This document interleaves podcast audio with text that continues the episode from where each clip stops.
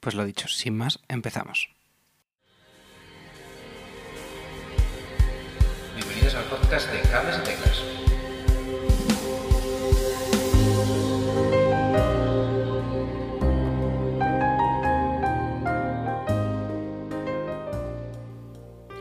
Pues sí, muchas, muchas, muchas gracias por estar aquí escuchando este primer episodio de Cables y Teclas. En este podcast os quería contar cómo me organizo mis partituras, mis tablaturas o como queráis llamarlo para tocar en directo. Os cuento, yo soy un desastre, tengo una memoria horrorosa y en directo necesito casi sí o sí llevarme los apuntes de alguna forma. Siempre me he llevado partituras y si por el motivo que fuera no podía llevar una trill, me hacía alguna chuleta en un setlist en plan a mano, cutre y tal, pero es vital para mí. Hasta que he descubierto iReal Pro. ¿Qué es iReal Pro?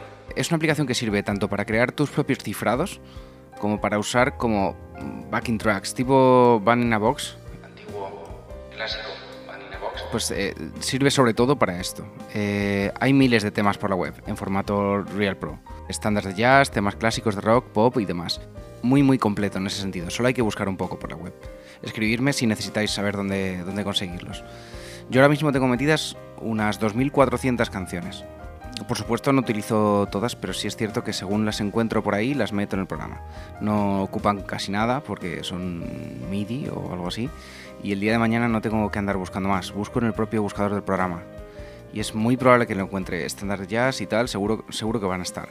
La aplicación sirve para practicar eh, con el tema, eh, improvisar con él, mezclar qué instrumentos quieres más eh, o menos, con más volumen o menos, elegir cuáles, elegir su sonido y tal.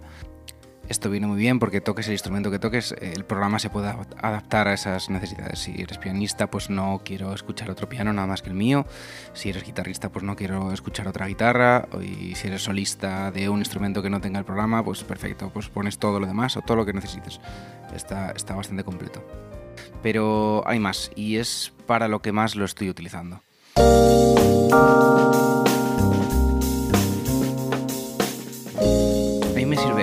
Para haciendo todos los temas de un repertorio. Te permite ir creando tus cifrados, metiéndolos en listas y demás. Os cuento cómo me organizo. Nada más eh, entrar a la aplicación, eh, le doy a crear una nueva canción eh, y lo primero que hago es darle a la I de información y anoto el nombre del tema, compositor, tono en el que estoy en el que está el tema y demás.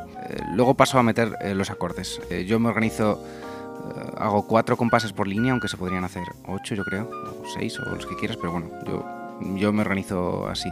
Hay acordes de todo tipo, todo lo que puedas imaginar. Yo no he echado en falta ningún tipo de acorde. Por muy complejo que sea, siempre, siempre lo vas a encontrar. Y es fácil ir eh, ingresando. Nada, vamos añadiendo acordes y tal. Siempre se puede anotar de una forma más o menos compleja. Eso es lo interesante, que puedes ir muy rápido si necesitas apuntar algo rápido. Tardas de verdad unos, unos pocos segundos. O sea, en menos de un minuto podrías montar un tema, un tema entero. En ese sentido, las herramientas de edición son bastante completas. Puedes editar el tipo de compás, si es 2x4, 3x4, 6x8, 4x4, lo que necesites. El tema de repeticiones está, está bastante bien implementado porque el- luego, según hagas tú las repeticiones, el programa las va a poder reproducir si necesitas reproducirlas. Aunque bueno, yo ya te digo que no es para lo que más lo uso, para tocar encima, sino para anotarme lo que yo necesite. Pero bueno, ahí está, están todas esas eh, símbolos de repetición, coda eh, y tal. Pues diferenciar parte A, parte B, parte C, que es súper, súper útil.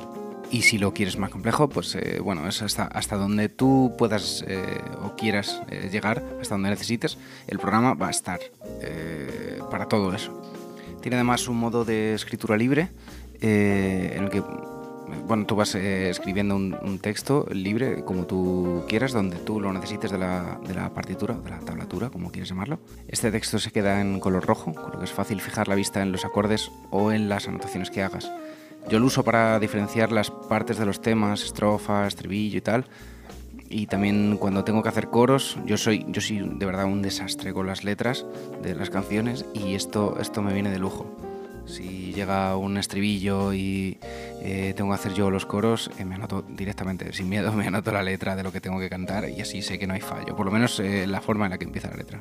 ¿Te está gustando este episodio? Me haría mucha ilusión que me dieras una valoración en iTunes o la plataforma en la que me estés escuchando, porque así ayudarás a que más gente pueda descubrirnos. Además, si quieres ser mecenas de cables y teclas y así ayudar a que podamos seguir compartiendo episodios con vosotros, podéis contribuir de forma puntual o desde un euro al mes en anchor.fm barra cables y teclas barra support. Os dejaré de todas formas el enlace en las notas de este episodio.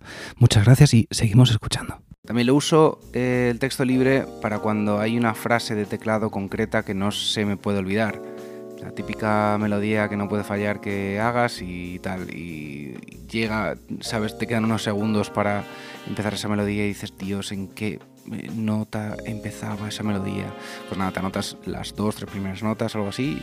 Bueno, yo lo uso, lo, uso de esta forma anoto las dos, tres primeras eh, notas o la frase entera si es muy cortita y tal, y sé que cuando llegue el momento no se me va a olvidar. Estas notas las eh, anoto un poco a mi manera. El programa, un problema que tiene es que no permite eh, hacer partituras como tal, solo, solo cifrados. O por lo menos yo no lo he descubierto cómo, cómo hacerlo. Tiene un modo noche muy interesante para llevar en el iPad en directo. El fondo negro emite mucha menos luz que para estar en un escenario es, es vital. Eh, evita el reflejo que te da en la cara y no te quedas ciego. Eh, el escenario está siempre muy oscuro y cuando quitas la vista del iPad, eh, de un iPad en blanco y miras a algún lado te cuesta unos segundos enfocar, al menos a mí me pasa. De una pantalla tan blanca y con tanta luz en los ojos, miras a otro lado para mirar al batería o al guitarrista y, no le ves porque solo tus ojos están con, con la luz blanca todavía. El color que viene por defecto es el blanco. Eh, yo lo utilizo alguna vez y desde luego desde que probé el modo oscuro este no, no pienso volver a, a, otra cosa. Creo que debería, el programa debería venir por defecto en, en, color oscuro. Y nada, es interesante cuando ya tienes un repertorio completo con la banda en la que tocas y tal, hacer tu propio repertorio. El programa te da la opción de hacer eh, setlist con los temas que quieras en el orden que tú elijas. Yo antes de cada concierto los organizo y si mañana tengo que hacer un set list diferente, eh, lo muevo donde necesite y tal. Esto es súper útil de verdad, porque es rapidísimo arrastrar los temas al orden que tú necesites y te puedes hacer tantos set lists como te dé la gana. Si tienes uno a la semana, te haces uno por cada set list diferente que tengas. Es, realmente, realmente interesante. Y ya cuando llegas al concierto solo tienes que abrir eh, tu set list, eh, coger el primer tema, y no vas a tener que volver al menú atrás para elegir otro ni nada. Solo eh, avanzas páginas como si fueran las páginas de un libro y vas de canción en canción, de página en página, lo que, lo que tú necesites. Además se sincroniza con iCloud, esto es una pasada porque si el día de mañana se te pierde la información del iPad sabes que la vas a poder recuperar. Eh, si tienes la aplicación en el iPhone igual, edita lo que sea que cuando vuelvas al iPad lo vas a tener actualizado con lo último que hayas hecho, una, una pasada a mí me viene muy bien porque vas en el metro, vas en el transporte público, lo que sea, y, te acuerdas de, una frase que tienes que cantar o, eh, no sé, que te ordenas un set list o lo que sea, que sabes que luego cuando lo abres en el iPad lo vas a tener. Está muy, muy, muy bien. La aplicación cuesta alrededor de 14 o 15 euros en la App Store, unos 20 euros más eh, en la tienda de, para Mac, en iOS y no estoy seguro de su precio en Android. Pero supongo que en, tor en, torno a unos 14 o 15 euros también. Pero de verdad que merece, merece la pena. Una mala noticia es que hasta ahora sus eh, desarrolladores no pueden trasladar tu compra de iOS a Mac o a la inversa. Esto es, es una faena, pero si quieres usarla en diferentes plataformas tienes que pasar dos veces por caja. Yo ya lo he preguntado, les, mandé, les escribí un email y tal, y la respuesta que me han dado ha sido, eh, lamentablemente no tenemos forma de hacer eh, el traslado de, de, un pago de una plataforma a otra y tal. Por supuesto, entre dispositivos Android con la misma cuenta no vas a tener que pagar más y lo puedes usar en todos los que estén con tu cuenta, igual que en iOS, solo pagas una vez por todos los dispositivos iOS en tu cuenta. Y nada, hasta aquí mi review de iReal Pro. Espero que le deis una oportunidad. Eh, ya sabéis que si compráis la aplicación en la App Store tenéis, eh, no sé si es una semanilla de prueba o algo así, ya te digo, probarla eh, unos días y si veis que no, os devuelven el dinero, que, eso es nuestro derecho. Pero vamos, que ya os digo yo que si la probáis no, no vais a volver a, otra cosa. Y nada, cualquier comentario o pregunta que queráis hacer, eh, podéis escribirme a arroba cables y teclas en Twitter o cables y yo estaré encantado de responderos. Muchas gracias y hasta otra.